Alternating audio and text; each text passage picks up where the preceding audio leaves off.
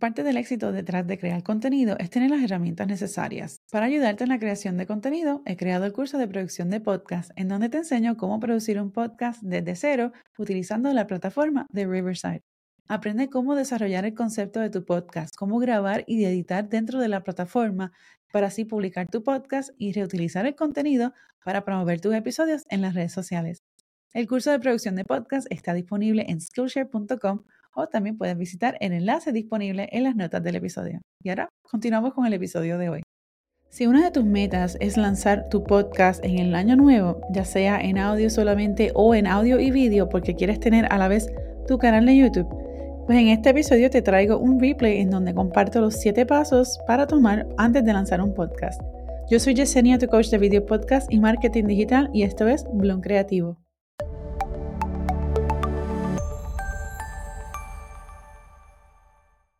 Hoy específicamente vamos a estar hablando de recomendaciones para lanzar tu podcast. Así que si te gusta este tipo de contenido, te recomiendo que tomes un momentito, te suscribas al podcast y de paso toma un momento en dejarnos una reseña o calificar el podcast en donde sea que estés escuchándonos. Cuando pensamos en lanzar un podcast o un canal de YouTube o ambos, queremos que tenga éxito, pero el éxito se manifiesta de varias formas. Para definir el éxito dentro de un podcast o un canal de YouTube, lo primero es que debes de empezar desde el final. ¿Y cómo hacemos esto? Determina el objetivo principal de tu podcast. Define tu audiencia. Identifica las preguntas frecuentes de tu audiencia y cuáles son esos puntos de dolor. Esto es básicamente trabajar en reversa. Al hacer esto, vas a llegar al día de producción, al momento de empezar a grabar y de hacer el research, que es lo próximo, con mayor intención y con mayor guía para saber que lo que estás haciendo tiene un propósito y una estructura, que no estás creando contenido por el hecho de que sabes que tienes que crear contenido. Lo próximo es el research, la búsqueda en línea. En este momento, en este proceso, vas a estar haciendo búsqueda de la competencia. ¿Qué está haciendo tu competencia? Mira en YouTube, en Google, qué temas suelen ser más populares y dale tu propio giro y estilo. Porque recuerda que no estamos aquí reinventando la rueda. Pero sí es importante saber que lo que estés compartiendo se sienta que venga de un punto auténtico de tu parte. Así es que tú vas a poder conectar con esa audiencia y establecer ese factor de conocer, gustar y confiar. Lo próximo es a grabar. Pon ese plan en acción y vamos a grabar. Te comento que vas a cometer errores pero de esos vas a aprender. Tampoco pienses que necesitas mucho y absolutamente todo el equipo del mundo para iniciar. Empieza con lo que tengas y puedas y de ahí crece. Esta es una de las cosas que detiene mucho, mucho a los creadores y es que sienten que necesitan el último equipo. No, esto no es así. Empieza con lo que tienes. Lo próximo es publica y optimiza el contenido y esto es bien clave. Piensa en el SEO, en la optimización del motor de búsqueda, Search Engine Optimization, y maximiza las formas en que tu audiencia puede conectar contigo para facilitar el proceso que aunque no es difícil, sí toma tiempo, Crea plantillas para las cosas que repitas. Así te vas a ahorrar mucho tiempo. Al tomar tiempo en la optimización, esto va a ayudar a tu posicionamiento, al ranking. Y esto es lo próximo.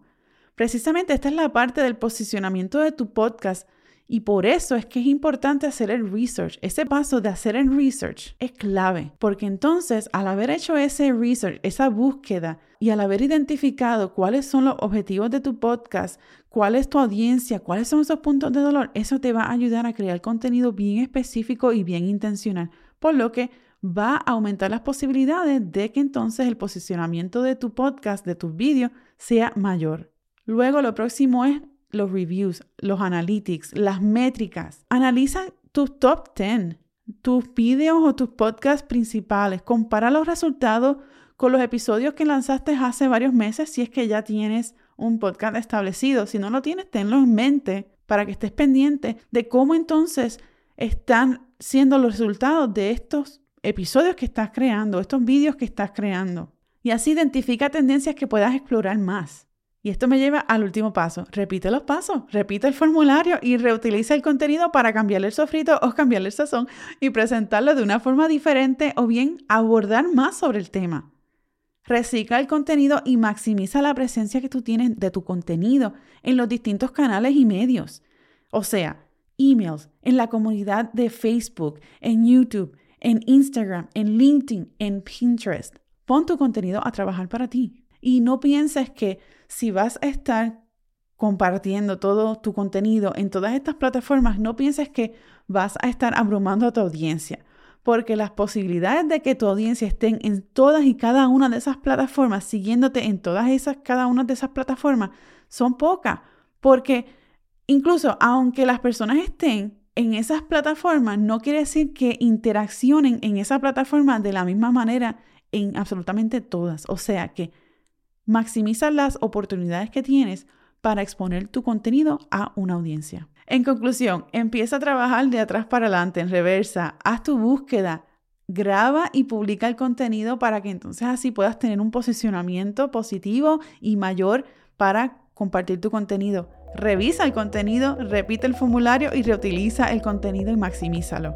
Este es tu momento de compartir tu mensaje y amplificar tu marca. Nos vemos en la próxima. Visita Bloom Creativo Podcast para las notas de este episodio y recuerda seguirnos en Apple Podcasts, Spotify o en nuestro canal de YouTube Bloom Creativo Podcast para más contenido como este.